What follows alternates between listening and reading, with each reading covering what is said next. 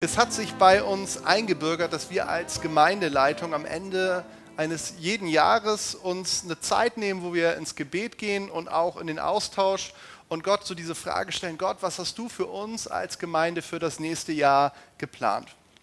Und in den letzten Jahren ist es so, dass sich aus dieser Gebetszeit und diesem Austausch eigentlich normalerweise so ein etwas wie ein Jahresmotto entwickelt und unter dieses Motto stellen wir dann das nächste Jahr. Oft empfangen wir dazu dann auch irgendwie noch so einen Bibelvers, wo wir merken, der passt dazu, der gehört dazu.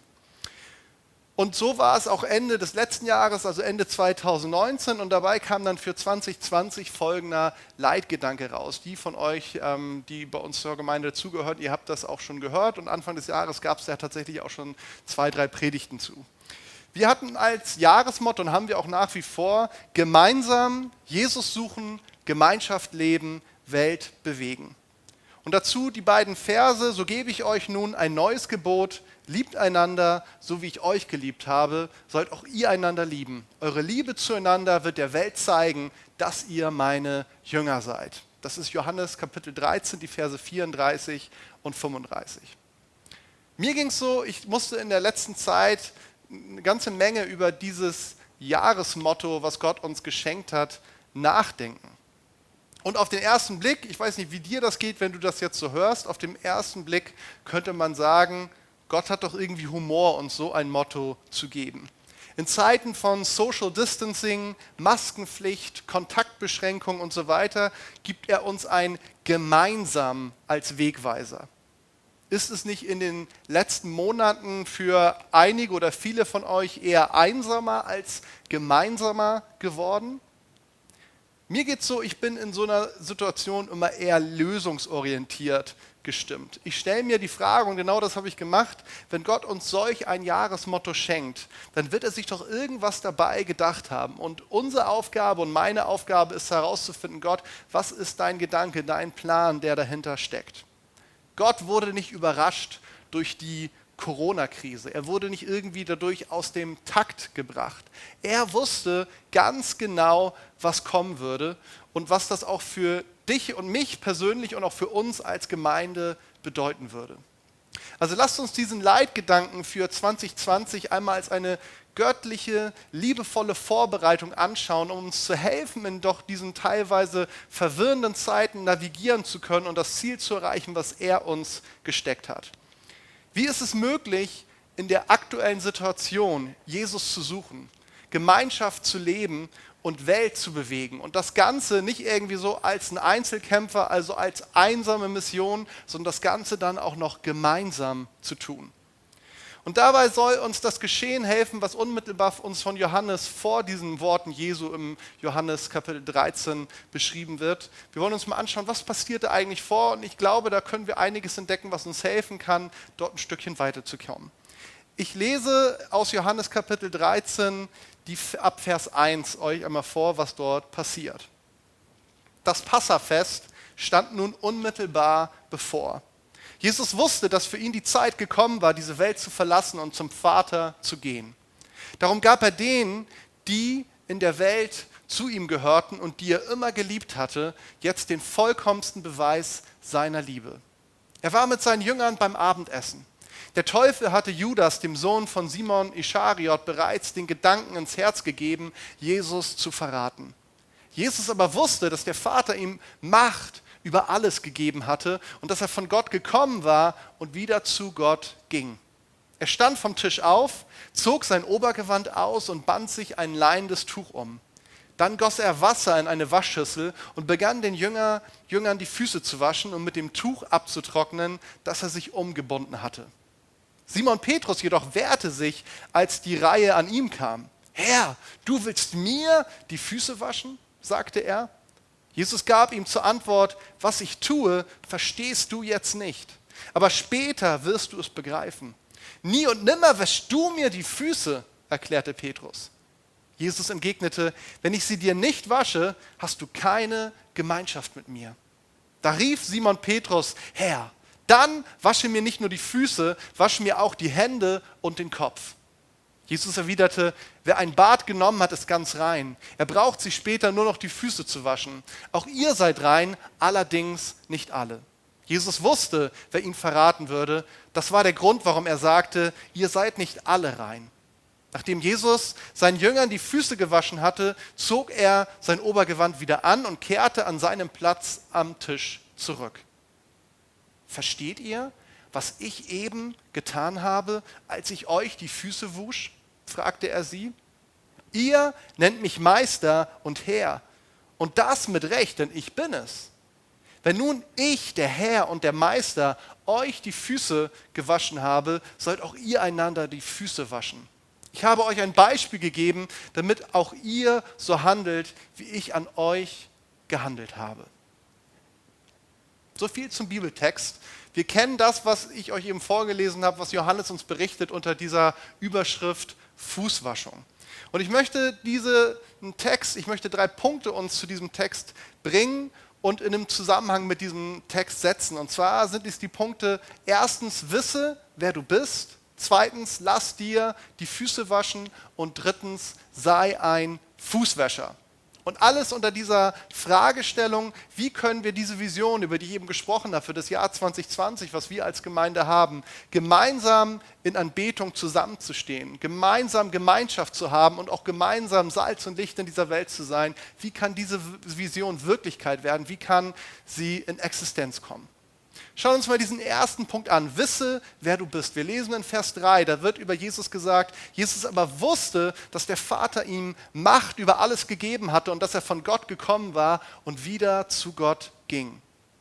Jesus tut hier an dieser Stelle etwas sehr Ungewöhnliches. Ich glaube, für dich ist und für mich auch ist eine Fußwaschung was Ungewöhnliches. In seiner damaligen Kultur war das nicht ungewöhnlich, das war relativ normal. Man war auf staubigen und dreckigen Straßen unterwegs in Sandalen und wenn man dann ankam, hat man sich die Füße gewaschen. Aber es ist so ungewöhnlich, weil er ja eigentlich der Meister, der Rabbi ist und dieser Meister wäscht seinen Jüngern die Füße. Das war eigentlich die Arbeit eines Dieners, die Arbeit eines Sklaven.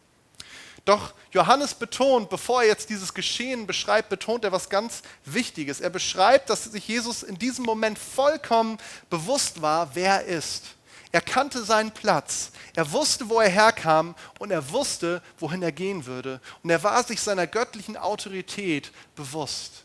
Das heißt, Jesus tut das nicht irgendwie aus einer Position der Schwäche heraus, sondern er tut das, was er dort tut, aus einer Position der Stärke und aus einem Bewusstsein heraus, ich bin Gottes Sohn, ich habe einen Auftrag, ich bin vom Vater ausgegangen und ich werde zum Vater auch wieder zurückgehen. Kannst du das auch von dir behaupten, dass du weißt, wer du bist? Weißt du, wer du in Jesus bist und auch wer du ohne ihn bist oder ohne ihn wärst?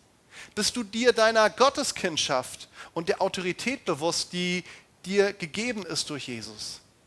Hast du diese Überzeugung in deinem Herzen, dass du durch ihn wunderbar gemacht bist und von Anfang an geplant und gewollt warst?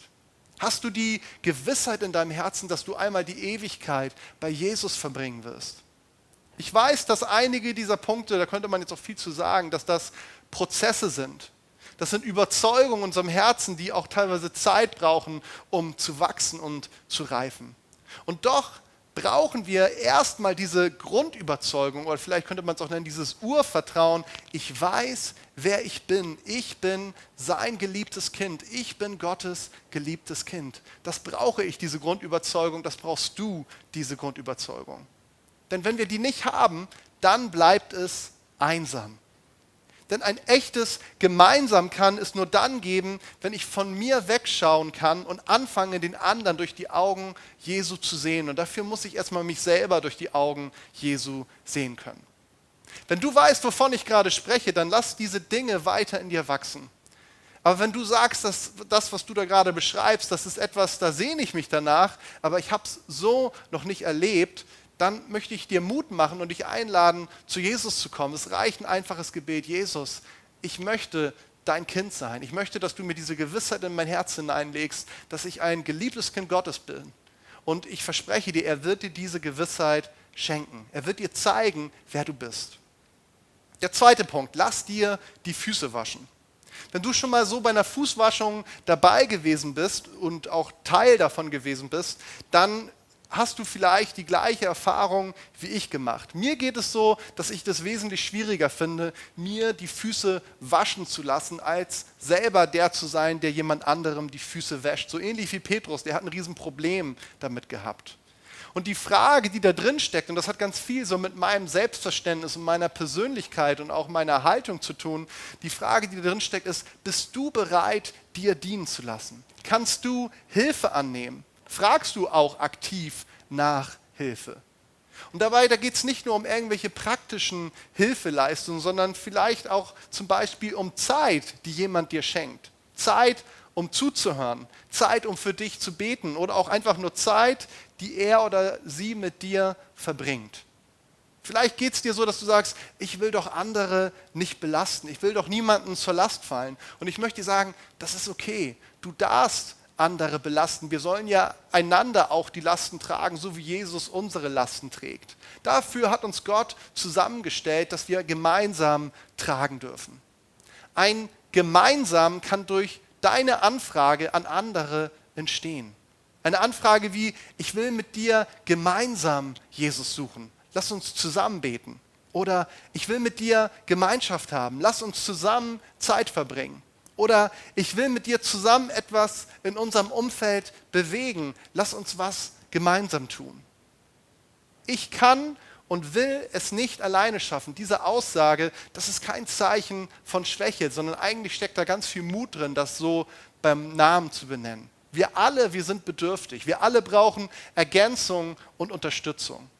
Nur leider sind wir oft dazu nicht bereit, das zuzugeben oder es auch zu formulieren und andere auch darum zu bitten.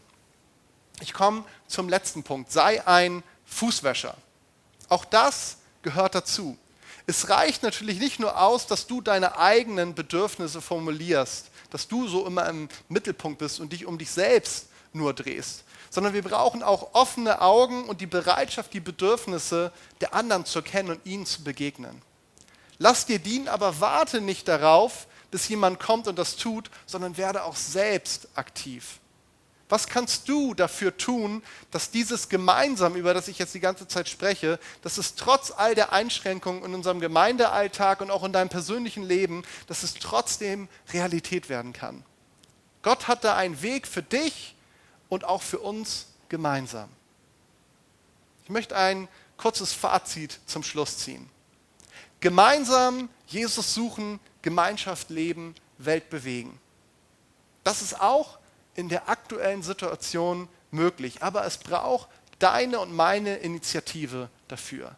Streck dich danach aus, zu erkennen, wer du in Jesus bist und was er dir geschenkt hat. Lass dir dienen, formuliere deine Bedürfnisse auch anderen gegenüber. Du musst da nicht mit hausieren gehen, aber such dir konkret Menschen, wo du sagst, die Gott dir vielleicht auch aufs Herz legst, wo du hingehst und sagst, du, ich habe ein Bedürfnis, mit dir Zeit zu verbringen. Ich habe ein Bedürfnis, mit dir zu beten. Ich brauche dich. Und auf der anderen Seite, du brauchst auch mich.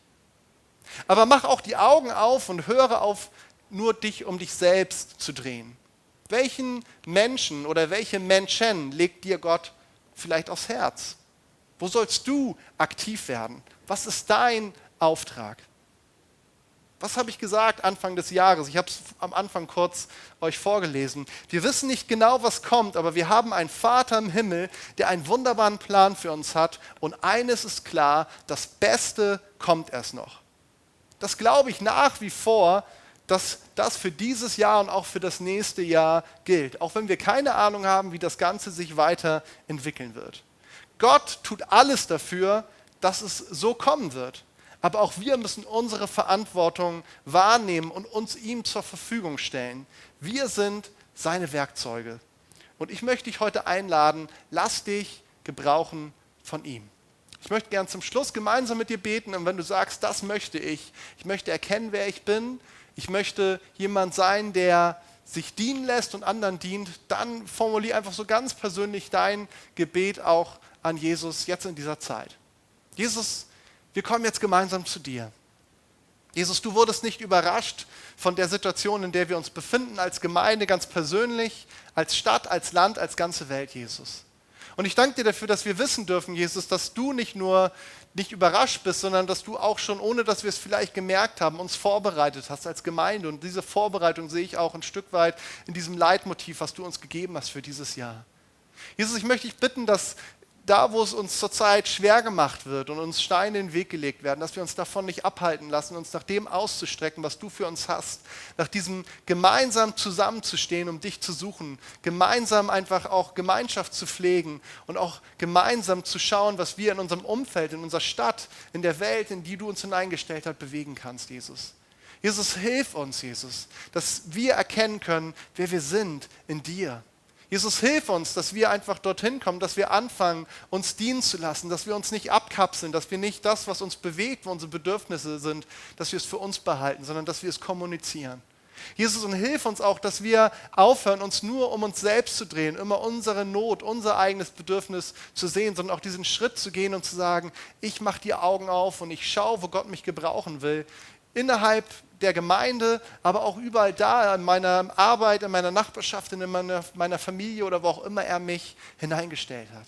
Jesus, danke, dass du etwas Wunderbares vorhast, mit jedem Einzelnen persönlich, aber auch uns mit, als Gemeinde in dieser Zeit. Und wir wollen sehen, wie dein Plan in Verwirklichung kommt. Danke, dass du gut zu uns bist. Amen.